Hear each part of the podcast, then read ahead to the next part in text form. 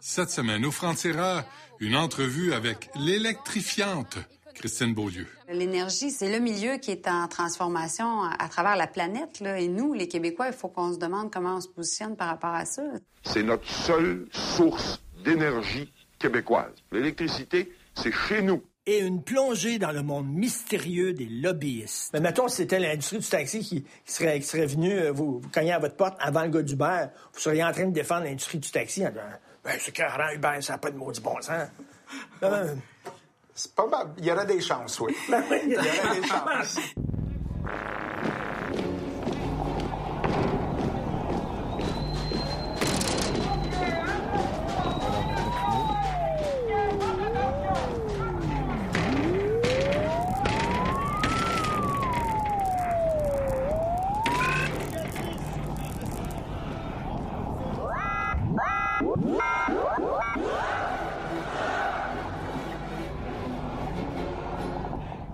Il y a un buzz autour de Christine Beaulieu. C'est elle qui écrit et qui joue la pièce de théâtre sur Hydro-Québec qui dure trois heures et demie de temps. Madame Dutrisac m'a forcé à aller voir ça. Vous savez quoi? J'aime Christine Beaulieu.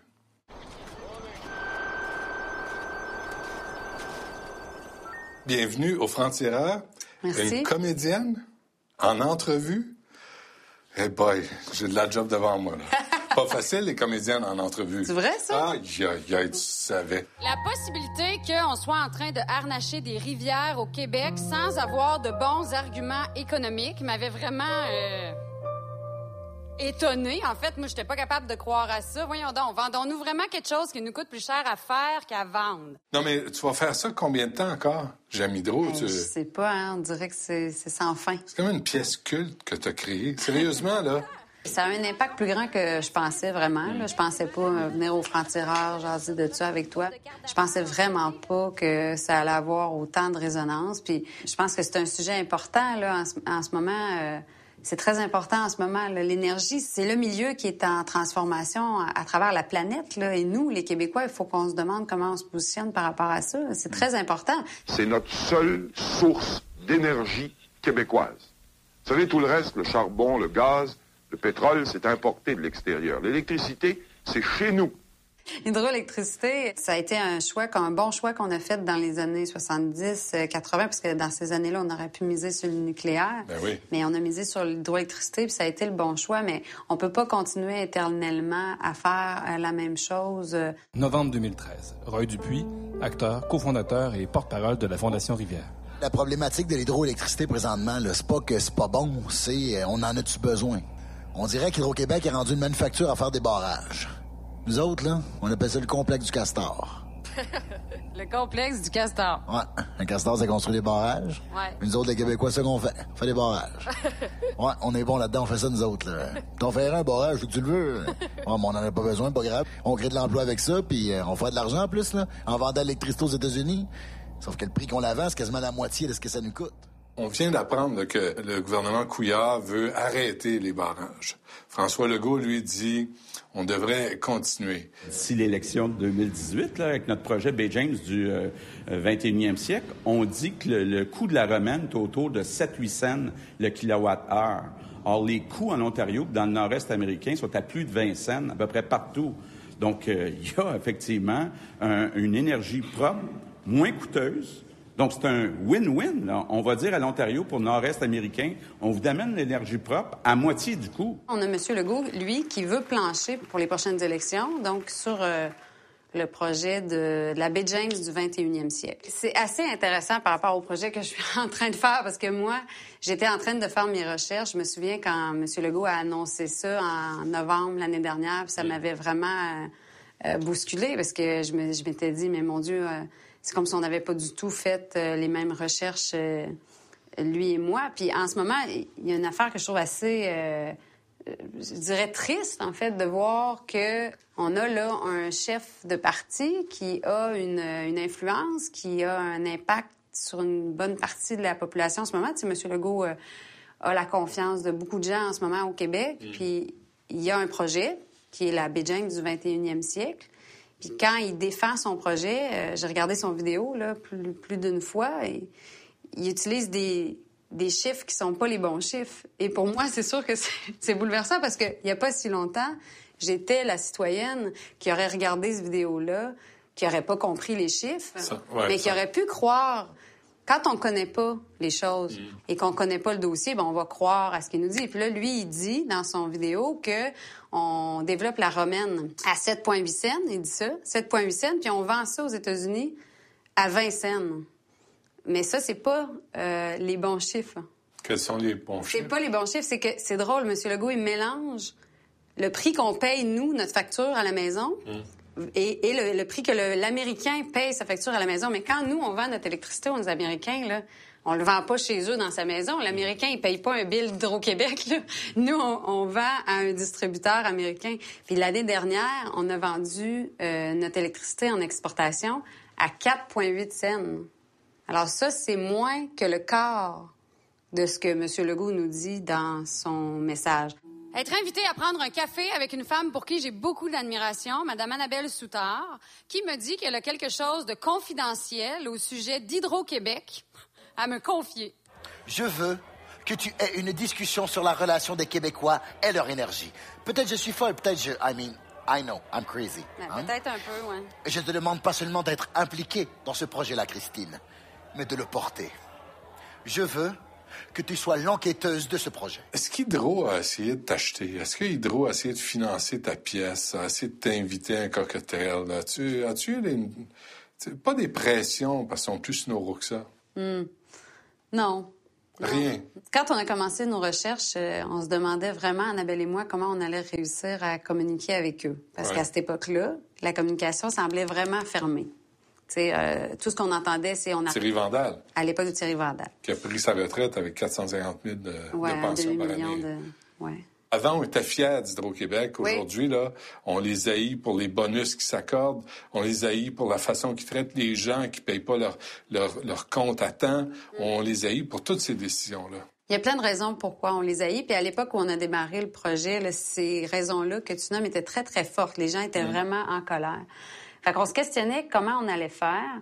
Puis finalement, M. Vandal est parti.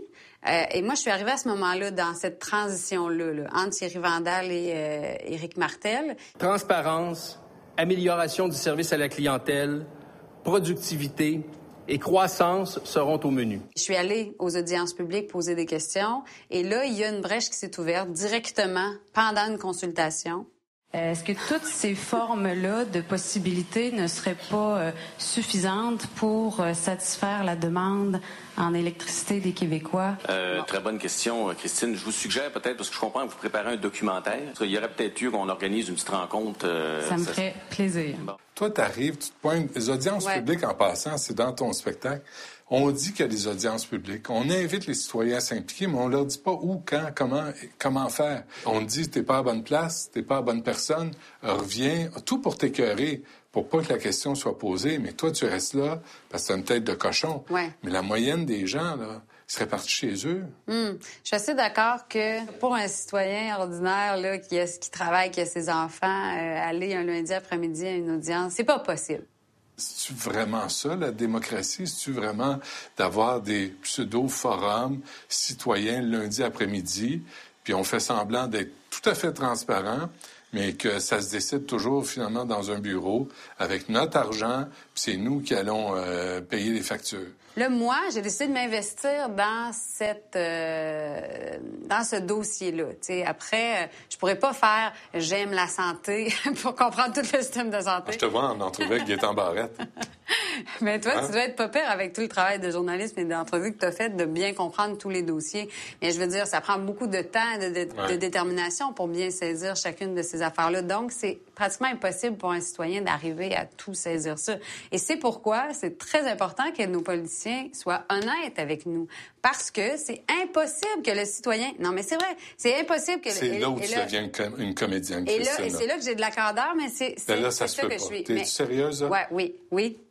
Je crois à la possibilité qu'un policier soit honnête. Voyons donc, tu crois pas à ça? Oui, je ne dis pas qu'ils sont tous corrompus, mais il y a tellement de facteurs, puis de pression, puis de qui parmi tes amis a des actions dans la compagnie, puis euh, quel ascenseur je peux retourner, à quel beau-frère. Ben, On le voit, on le sait. Hum, Fait que là, euh, donc toi, tu dis que tout politicien est pogné avec des impératifs qui fait que finalement, il... Celui du vote, Ouais, ouais. celui d'être élu, Hum. d'abord. Est-ce qu'on travaille vraiment pour le bien commun? Est-ce que les citoyens sont paresseux? Est-ce que les Québécois sont paresseux dans tous ces, tous ces enjeux-là? On ne parle pas juste Hydro-Québec, là, mais toutes les questions sociales ou politiques. On a tendance à, à laisser aller, à ne pas s'en occuper. J'ai plus tendance à, à blâmer un politicien qui n'est pas au fait de son sujet, de, sa, de son dossier, qu'un un citoyen. Euh, je pense que les citoyens ont une part de responsabilité, oui, tu sais, comme euh, à- quotidiennement, là, dans sa consommation, qu'est-ce qu'on achète, euh, qu'est-ce qu'on recycle, qu'est-ce qu'on recycle pas. Un citoyen conscient de tout ça, là, moi, déjà, je trouve que c'est... Non, Ça frise la perfection. c'est une, bonne part de Ben oui. responsabilité. Après, de demander aux citoyens d'être au fait là, des chiffres de chacune des affaires, c'est impossible. Et là, ça devient une responsabilité euh, politique. Puis moi, quand je vois un politicien qui dit pas la bonne affaire aux citoyens, ben là, ça, je trouve tendance à trouver ça plus grave qu'un citoyen qui est pas au fait de c'est quoi le pourcentage. de- Depuis que je fais J'aime Hydro, là, j'ai eu là, des, euh, des approches euh, justement au niveau politique, euh, voir si je pouvais être intéressée de, Ah de devenir, de, de m'engager en politique. Puis ça a créé des débats bien intéressants ma- dans ma gang, à savoir c'est où finalement qu'on a le plus d'impact. Est-ce que c'est euh, en politique à, à- à être député puis à faire ce travail-là ou c'est euh, le travail de journalisme euh, que tu fais ou le spectacle que je suis en train de faire? 5 et 8, 120 livres, la grande blonde des yeux bleus. Ouais. J'ai longtemps eu de la difficulté à, à assumer, je dirais, tout ce que tu viens de nommer.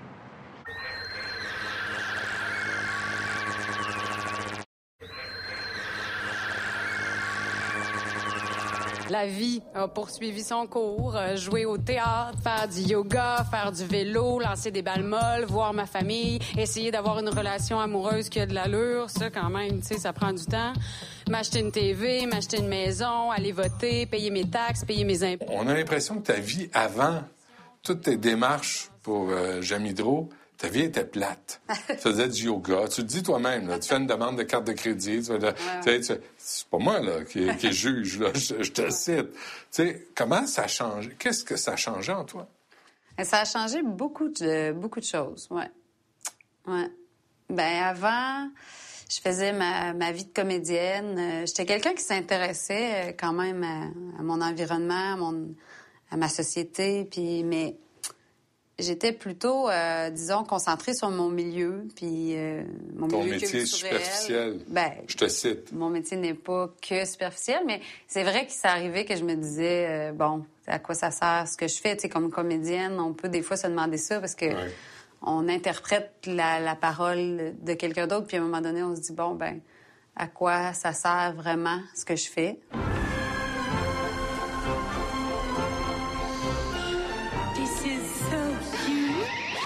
Sais, toi, je lisais 5 et 8, Ouais. 120 livres, la grande blonde, les yeux bleus. Ouais. Tu sais, tu pourrais vraiment pas te casser la tête, là, puis euh, faire euh, une comédie romantique après l'autre ou... euh, Hmm. J'ai longtemps eu de la difficulté à, à assumer, je dirais, tout ce que tu viens de nommer. La grandeur, ouais, le poids, la couleur. Ça, ça, ah oui, Moi, ça... je sais que ça peut avoir l'air euh, que je me pense bonne en disant ça, là. Puis j'ai de la misère à Qu'est-ce que tu l'exprimer. veux mais- dire, t'assumer? Mais comment dire de, de- Même moi, je de voudrais jouer avoir l'air de ça. Ouais. Mais de jouer avec cette euh, sensualité-là, je dirais, cette féminité-là. euh, Mm. Tu sais, on, on dirait qu'on souhaite toujours être quelque chose qu'on n'est pas. là. Non, mais quand on t'a offert Mirage, Ouais, là, ouais. comment t'as réagi? T'as-tu dit, ah, moi, je vais, je vais jouer euh, Je voulais la faire. Pourquoi? Je voulais la faire. Parce qu'il était temps que, justement, j'assume ça. Ouais. Ouais. J'étais rendue là dans ma vie. J'étais tannée de, de me battre contre ça. C'était ridicule. J'étais à l'école de théâtre, moi, je voulais jouer des gars. J'avais du fun à jouer des gars. T'as quoi? T'as 30, 30... 35. Sérieusement, c'est tard pour connaître ça, pour euh, dans une carrière? là? Ouais, ouais, j'étais un peu euh, tardive sur Ouais. euh, la confiance personnelle, peut-être. Ouais. Le mirage, a été un peu ça pour moi. J'ai fait, hey, là, je suis tannée. Je tannée de d'avoir ce qu'il faut pour faire le rôle. Puis finalement, c'est moi qui fais juste comme ah, euh, pas, pas y aller complètement. Puis là, je suis allée complètement. J'ai fait, hey, moi, là, ce rôle-là, je, j'y vais, là. Là, j'y vais, j'ai le goût, puis avouez... Euh, Au point de regretter de ne pas l'avoir fait plus tôt? Non, parce que je pense que j'aurais pas été capable, peut-être. Tu sais, là, Roxane, j'avais la maturité pour vraiment l'aimer, là, puis tu sais, hein? je l'ai faite à fond, Roxane, puis je l'ai assumé au bout, euh, sa sensualité, puis. Puis les, là, j'étais capable. puis les Ouais. gens proches de toi, comment ils ont réagi quand ils ont vu ça? Ben, ils ont fait euh, wow, tu sais. c'est tout. non, mais c'est fou, pareil. Ils ont juste fait ah, mais cette femme. euh, D'où sortent ces hot pants? Ouais, tu sais, libre et tout ça, c'est- au fond. euh, pourquoi pas, tu sais, il n'y a aucun problème à ça.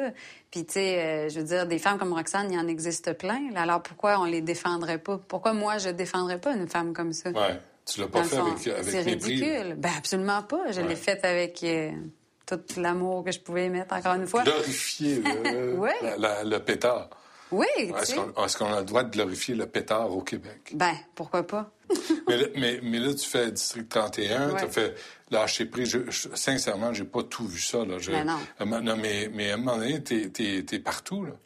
Ben là, je pensais pas à que quelqu'un un jour allait me dire ça. Je là cet, cet été, euh, cet automne, c'est vrai que j'ai- attrapé beaucoup de rôles à, à la télé. Euh, Penses-tu que c'est à cause de Jamie Hydro? ben, on dirait. Il y, a, quelque chose dans, dans Jamie Drault, je pense, du fait justement que je suis pas un personnage puis que je suis moi-même. Ben là, on me découvre aussi, moi. Mais est-ce que tu penses que ça, tu, tu vas avoir une nouvelle gang avec toi de comédiens, de comédiennes qui vont se lancer dans des affaires qui n'auront pas été écrites pour eux ou pour elles, qui vont oser s'affirmer davantage, sortir de je suis beau, je suis belle, puis euh, je, je, vais, je vais faire le rôle que tu me dis de faire. Là, moi, ça donne que Jamie Drault, c'est un show qui, qui parle d'un enjeu social. Mais pour moi, euh, un spectacle purement artistique à la Marie Brassard euh, est, est aussi valable qu'un un spectacle engagé. Là. Mm. Et le commentaire qui me touche le plus, c'est que les gens me disent que, que, je- que le projet leur donne le goût de faire leur propre... euh, Patente. Ouais, leur Ouais. propre patente. Puis ça, euh, je trouve ça super que, que le projet fasse ça. tu vois. Ouais. Merci. Merci. Merci beaucoup. Lucien Bouchard, qui fait du lobbying pour le gaz de schiste, c'est l'ancien premier ministre du Québec. Hein? Il me semble, ce gars-là il devrait avoir les intérêts de toute la population cœur, pas d'une industrie. Parce que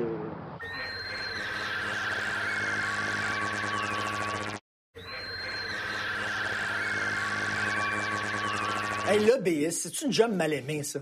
Lobby, ça fait corridor, ça fait tractation secrète, ça fait accès privilégié. On n'aime pas ça. Mais ça se peut-tu qu'on n'aime pas les lobbyistes parce qu'on les connaît mal? Qu'est-ce que ça mange en hiver sur un lobbyiste? On en a rencontré trois.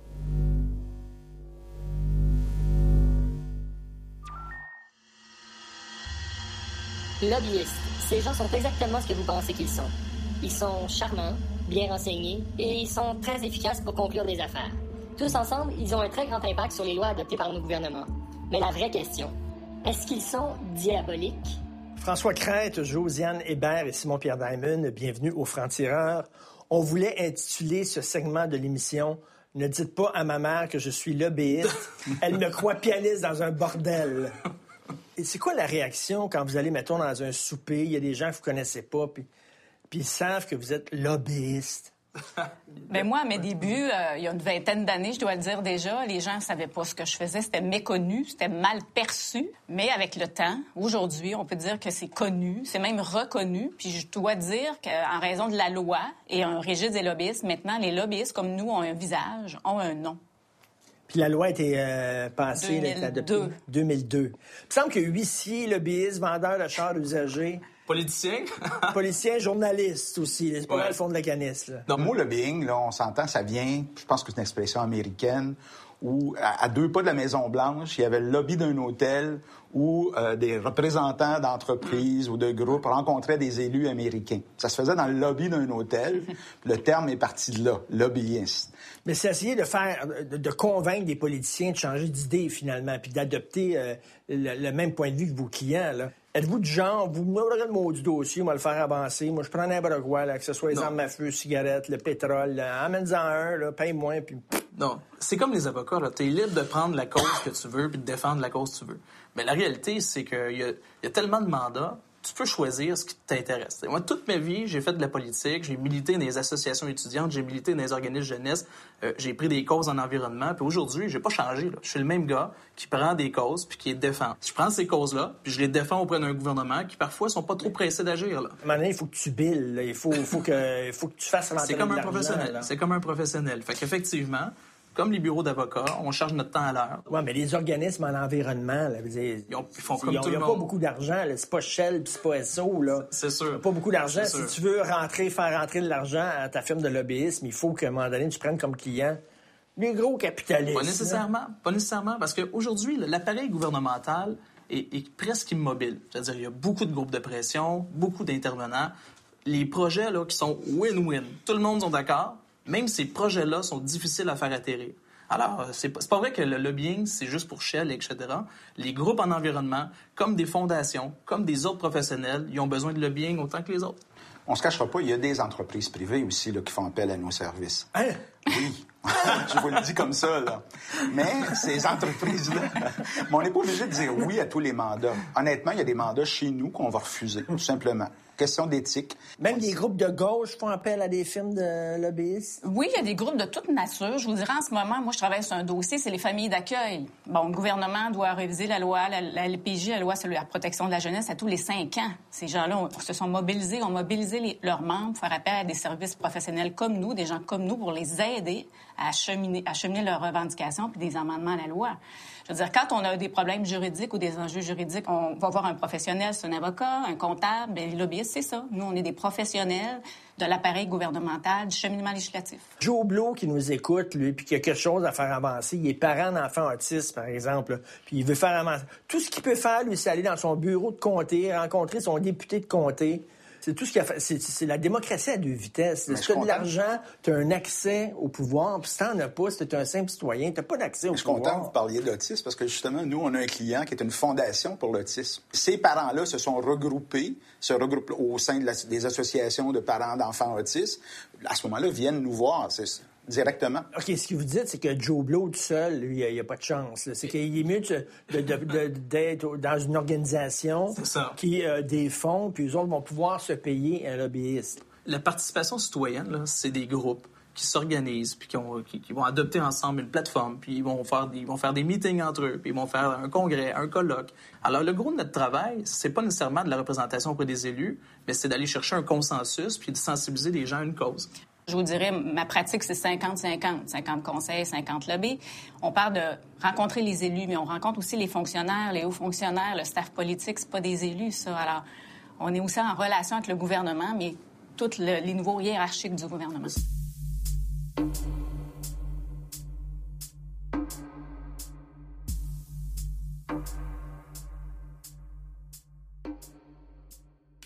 Pourquoi on aurait besoin de, de vous autres pour parler directement à l'oreille d'une personne influente? Pourquoi on ne peut pas le faire directement? Pourquoi il faut passer par des gens comme vous qui, allez, vous remplir les poches? C'est compliqué de faire affaire avec l'État. C'est compliqué. C'est un monde, le monde des fonctionnaires, le monde de l'État, c'est compliqué.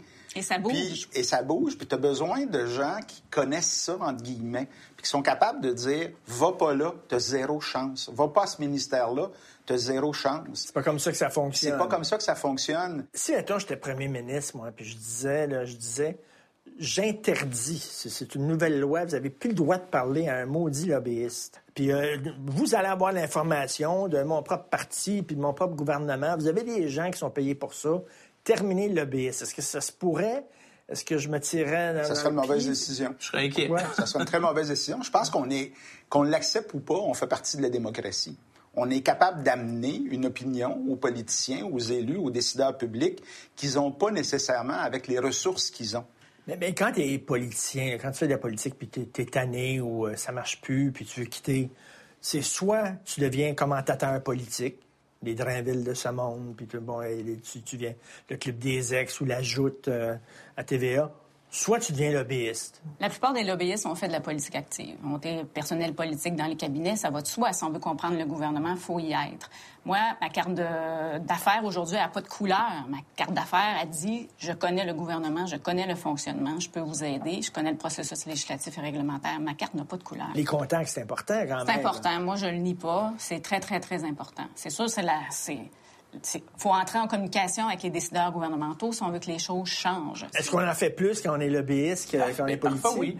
il y a des enjeux dans le transport en commun ou dans l'autopartage ou dans les autres professionnels que j'ai réussi à faire avancer, puis qu'aujourd'hui, ben, je pense qu'honnêtement, j'ai fait grandir la société. Mais c'est dans l'ombre, tu fais ça. Alors que si ah, été politicien, maintenant, on dirait le, député euh, Simon-Pierre Diamond a euh, fait avancer ça. Si tu aimes les Kodak, tu, fais pas ce job-là. C'est ça, on dirait pas c'est le lobbyiste Simon-Pierre Diamond. Non, non, non. Un grand nombre d'entreprises gazières et pétrolières considéreraient comme bienvenue l'entrée en scène de l'État québécois.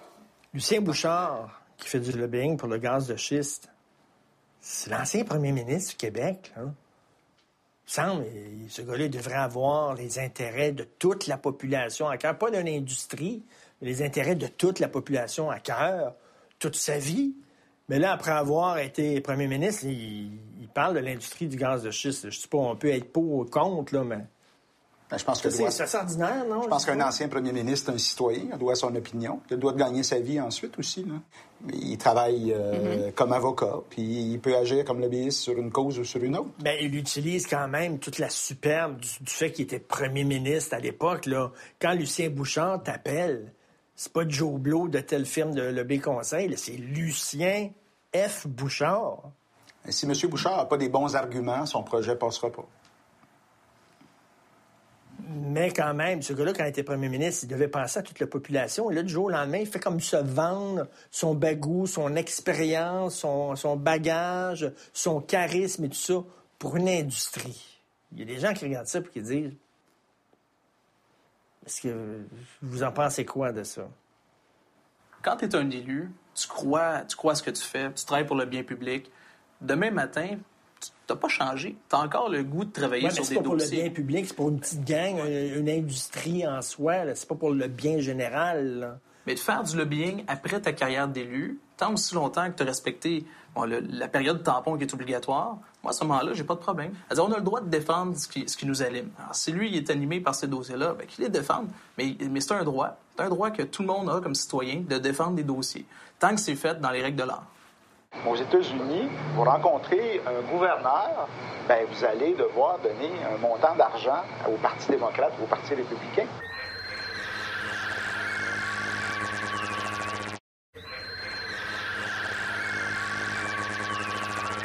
On a vu au fil des années euh, des, affaires de souper spaghetti, là, je sais pas, à 1000 pièces la tête pour avoir soudainement une demi-heure d'accès avec un ministre qui fait le tour des tables dire, là, on regarde ça, on dit, my God, où c'est qu'elle est la démocratie, là? Moi, je fais du lobbying depuis cinq ans. Euh, je ne dis pas que fut une époque, ça se passait comme ça. C'était le même. Aujourd'hui, moi, j'ai jamais vu ça. Puis d'ailleurs, le financement des partis politiques a changé. Mm. L'encadrement de, notre profession a beaucoup changé. Alors, il y a un code d'éthique, puis euh, il y a un commissaire, il y a des enquêtes. Alors, forcément, aujourd'hui, si à l'époque, c'était peut-être le bar open du lobbying, si tu avais de l'argent, tu pouvais euh, t'acheter un accès. Un accès. Mais aujourd'hui, cet argent-là, tu n'achètes pas cet accès-là. Ben, oui, tu achètes un, service conseil, quelqu'un qui va t'expliquer, va faire de la pédagogie, va t'expliquer comment ça fonctionne. Affaire, mais tu n'auras pas de passe-droit. Ben, je vais avoir un accès euh, privilégié. Là. Il y a quelqu'un qui va pouvoir parler Au même titre que... one-on-one avec quelqu'un d'important derrière des portes closes pendant 15 minutes. C'est quoi? C'est quoi à peu près? Là? Vous autres, vous avez quoi à peu près? Rencontre, c'est, j'ai 45 minutes. Ouais, une bonne rencontre. 45 ah! minutes à une heure, c'est une bonne rencontre. Boy, mm-hmm. OK. Mm-hmm. Cette rencontre-là, nous, on va aider des associations et nos clients à, l'obtenir, cette rencontre-là. Mais encore là, ça prend du bon contenu, parce que 45 minutes pour euh, finalement rien dire, on n'a pas gagné notre point. Mais le client, il faut qu'il fasse confiance en maudit, parce qu'il n'est pas là avec vous là, quand vous rencontrez le ministre. Oui, oui. Oui, oui, oui. Ah, il est là? Oui, oui, oui. Dans la plupart des ben cas. dans la plupart des cas. Ah, il vous dit pas, euh, vas-y. Non, non, non, non, non, non.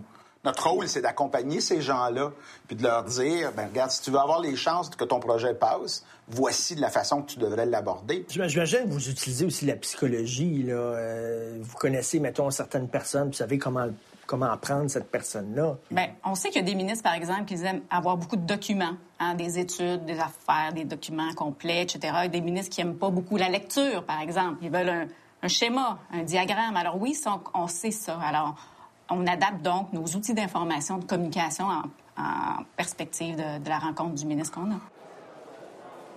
Quand on arrive, qu'on défend Hubert, oui. comme le B. Je pense que dans le dossier, Parce dans qu'il ce n'y a, aucun politicien qui va se vanter de prendre Hubert. hein. Non. Le projet pilote, c'est une victoire pour vous. Je pense que c'était une énorme victoire. là. Ça s'est fait il y a un an, là. mais c'était une énorme victoire là, il y a un an. Mais il y avait quand même un lobby qui s'exerçait, qui s'exerçait du côté des taxis.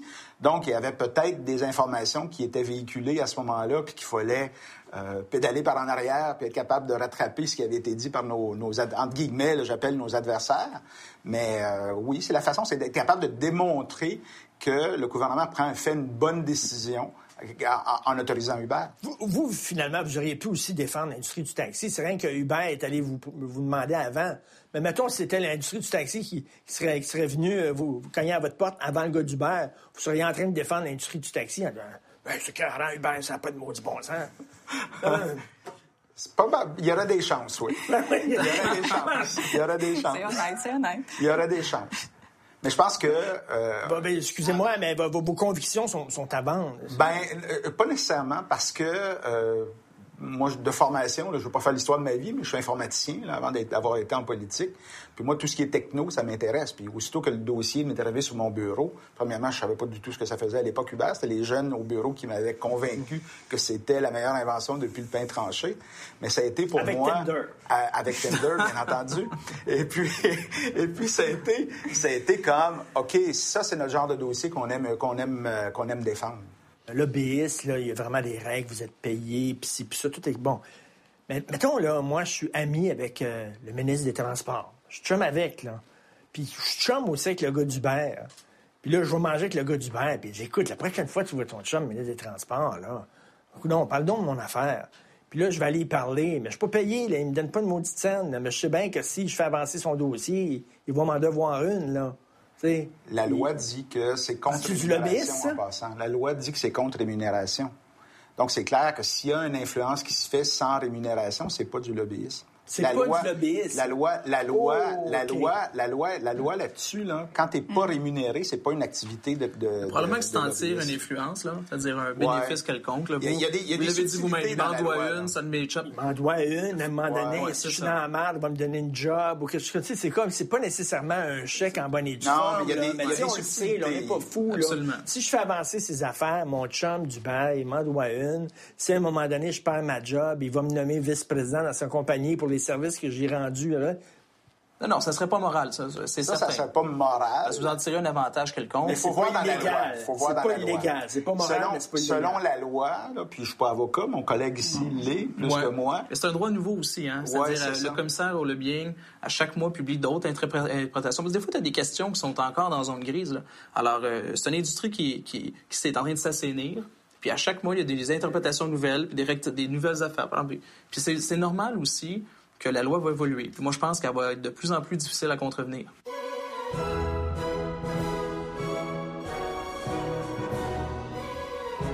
Trump, l'organisation de Donald Trump ont des terrains de golf privés. Ça coûte 100 000 piastres pour s'inscrire à ce terrain de golf-là. Évidemment, des grosses entreprises foutent une poche. Ils sont membres de ces... Ouais. en espérant qu'au neuvième trou, ils vont tomber sur The Donald. Donné, Mais ça, c'est une pratique. c'est impossible, impossible. au- C'est impossible chez nous, là. Non, non.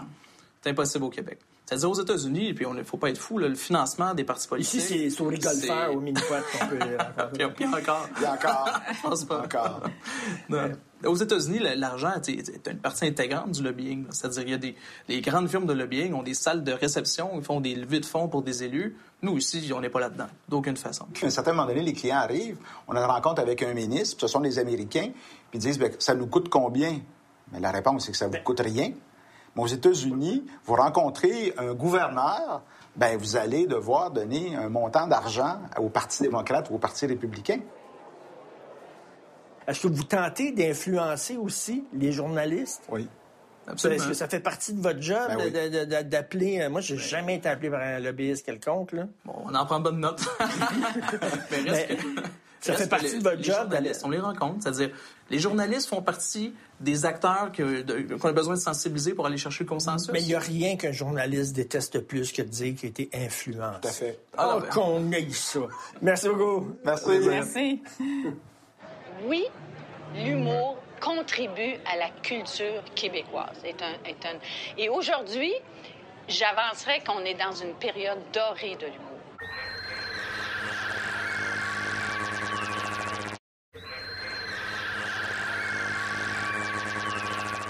Les humoristes ont été parmi nos meilleurs invités ici au Franc-Tireur. Alors, regard sur 20 ans d'humour au Québec avec Louise Richer.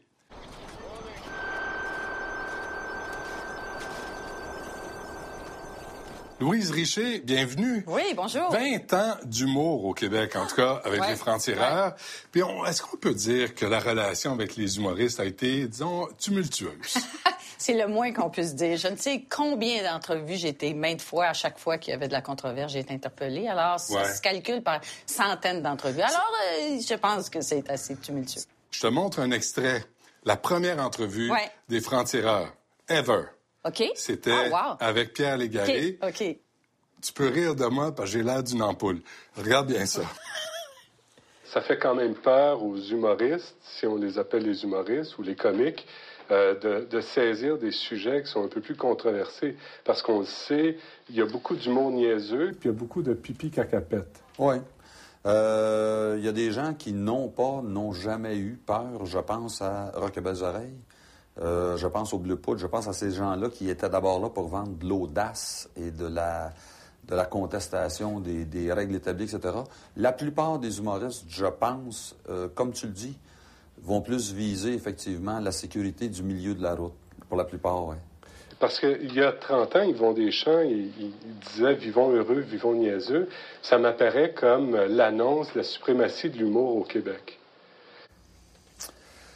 Je dirais qu'une très grande majorité d'humoristes ont choisi euh, comme véhicule le personnage naïf et, euh, disons, entre guillemets, raté dans la vie. Euh, Charlie Chaplin avait commencé ça. Le premier, il y a euh, 70 ans. Ça s'est perpétué. Papa, Papa dans la petite vie, Claude Meunier, Papa est aussi un personnage naïf, un peu gros, un peu épais, raté, etc. C'est on la peut formule. dire naïf, mais on peut dire niaiseux aussi. Euh, Tiggy Baudouin, je veux dire, tous les personnages sans dessin des humoristes, ils font fureur. Oui, mais c'est un sans dessin?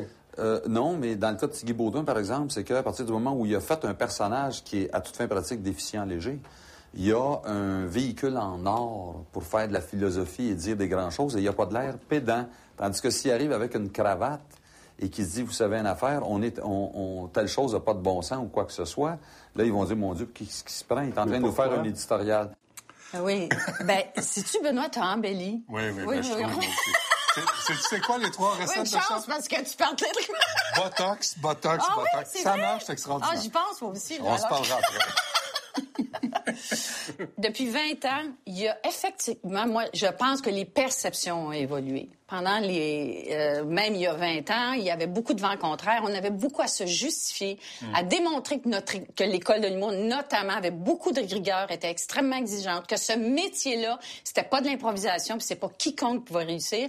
Et, et même la, la- la caractéristique première pour réussir, c'est la discipline, le travail acharné. Ça, je suis heureuse de ça. Et même un indicateur assez fabuleux, j'ai reçu l'Ordre du Canada, monsieur. Pour moi, c'est un symbole de l'évolution des perceptions, puis de dire oui, l'humour contribue à la culture québécoise. Est un, est un... Et aujourd'hui, j'avancerais qu'on est dans une période dorée de l'humour. La révolution des, des dernières années, ça commence à être pas si nouveau, les nouvelles plateformes.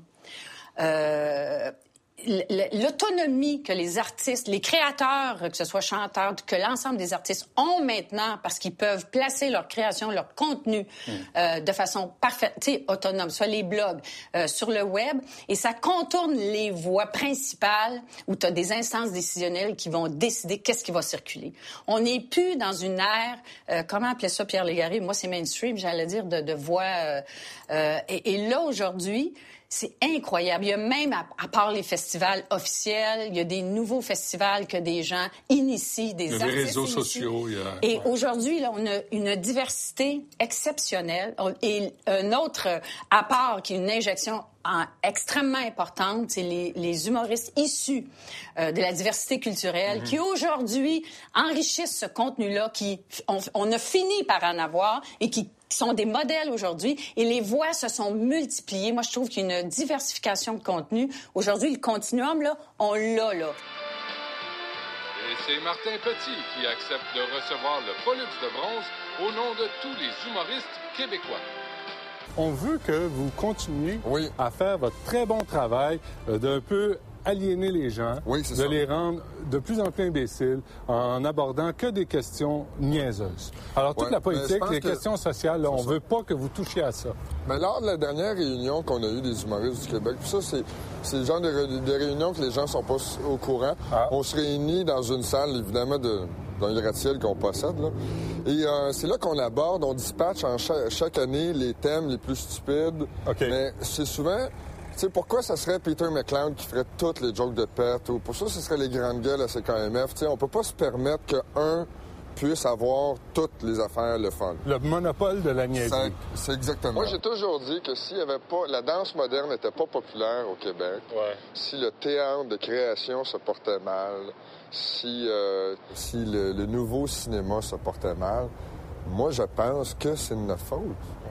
Mais c'est peut-être notre plus grand accomplissement, nous autres, l'appauvrissement de, la culture. Il faudrait jamais une seconde penser que les gouvernements ou que les gens soient responsables de ce qu'ils font. Mais non. Ouais, c'est fort. Ça, c'est une stratégie qui s'appelle le judo. Fait qu'au lieu de s'opposer, ben il prend la force de la question, puis ça lui donne, au lieu, il continue, puis il l'amène tellement loin que tu dis à un moment donné, c'est exagéré de penser ça. Le message est C'est ça, les gens sont absolument pas responsables de ce qu'ils font, de ce qu'ils pensent. Là où il y avait des gens de radio, il y a des humoristes. Là où il y avait des animateurs de télé, des journalistes, il y a des humoristes. Tu sais, à un moment donné, tu dis, attends une minute, là, est-ce qu'il faut absolument passer par l'École nationale de l'humour au Québec pour avoir une carrière, pour avoir quelque chose à dire, puis droit de parole? Mais je suis le premier à dire, il y a peut-être trop d'humour. OK? J'ai dit qu'il n'y a, pas trop d'humoristes. Mais je suis d'accord que trop d'humour. Tout est drôle à cette heure. T'écoutes les nouvelles, il y a un petit topo pseudo-comique. T'écoutes euh, une pub qui se veut pas drôle, mais comme semi-drôle. Là, où t'écoutes plein d'affaires comme euh, simili cocasse poche. sais. Ça, je suis d'accord que trop d'humour les humoristes ont plus de choses à vendre que de choses à dire. J'ai dit ça en, 2004. Mm-hmm. Mm-hmm. J'ai failli me faire décapiter, mm-hmm. euh, me faire lapider, me faire exécuter sur la place publique. Moi, tout ce que je disais, c'est vous utilisez votre pouvoir de, et votre amour, l'amour du public, pour nous vendre la camelote à un moment donné, mais je trouve qu'il y a eu un virement vers des positions sociales, de l'implication. Euh, il y a des fondations. Il y a Tout à coup, les humoristes sont devenus une force euh, positive dans la société. Ben, c'est deux choses. Tu peux accepter de faire de la publicité, mais je pense pas que Martin Matt a d'abord euh, eu une Honda à vendre, puis des, fruits et légumes ou autre chose. Non, mais tu sais, il y avait du pain, puis il y avait des loteries, des supermarchés. si tu voulais vendre un verre d'eau, tu prenais un humoriste. Plein de plein, plein, plein de personnalités publiques qui ont vendu des affaires. Hmm. Alors, c'est peut-être un peu réducteur de mettre ça à l'avant-plan par rapport à leur métier. Puis par rapport à la, à la difficulté de ce métier-là, la création, la, la rigueur, la discipline. La blague de Mike Ward, là. Oui. Il, t'encourageait à réaliser ton rêve, puis toi, là, tu meurs pas, là, il veut que tu meurs, puis il va te noyer, puis il va... Quand, la première fois que tu l'as entendu? On dirait que j'ai perdu tout espoir en moi, en ce que je, en ce que je faisais, en ce que je croyais. Ça a été, euh, j'ai été dévastée. Quand, quand, tu fais un spectacle d'humour, que ce soit un auditoire euh, averti ou non, ça reste que ça reste pas juste dans la salle d'humour, ça s'en va ailleurs après. As-tu l'impression, Louise, qu'en 20 ans, la liberté d'expression des humoristes ou la marge de manœuvre ou la liberté d'humour c'est réduite. Elle, est balisée. Elle est balisée. par le bon goût, par la, loi. Un peu tout ça, mais c'est qu'on a, les, on a des cas d'espèces qui, mais on a dit des horreurs aussi. On a dépassé des bandes souvent sous le prétexte de l'humour, où tu dis, en, d'autres circonstances, tu ne pas d'allure Ouais, de dire des ouais. choses comme ça. Mais je pense qu'il y a une question qui est intéressante à se poser. Est-ce qu'on est mieux de vivre avec des dérapages occasionnels de trop baliser? que les dégâts Et sont... Moi, je pense, pour moi, c'est une question fondamentale. Puis il y Mhm. a des questions que les humoristes doivent se poser. Moi, je fais quoi? Pourquoi je suis baveux? Pourquoi je veux provoquer? La provocation... euh, ça peut être un outil, mais un outil pour dénoncer quelque chose. Dans l'absolu, ça tient pas tout seul. Ouais. Merci, Louise Richer. Ça fait plaisir. Vraiment plaisir. On avait une vie d'adolescent attardé. Tu fais pas la vaisselle, tu fais pas ton lit, tu es toujours à l'hôtel, tu vas dans, dans, dans, Plus dans ça les loges. party, puis euh, Ouais, le l'alcool pas mal, dire, tout ça. euh, puis, oui, euh, puis tu vas dans les bars, les gars te trouvent cool, les filles te trouvent beau, tu reçois de l'amour sur scène incroyablement. Et moi, mon enfant arrive là-dedans, donc je deviens, euh, c'est l'épuré, les couches. Donc là, je me fais réveiller la nuit. J'ai trouvé ça très, très, très difficile.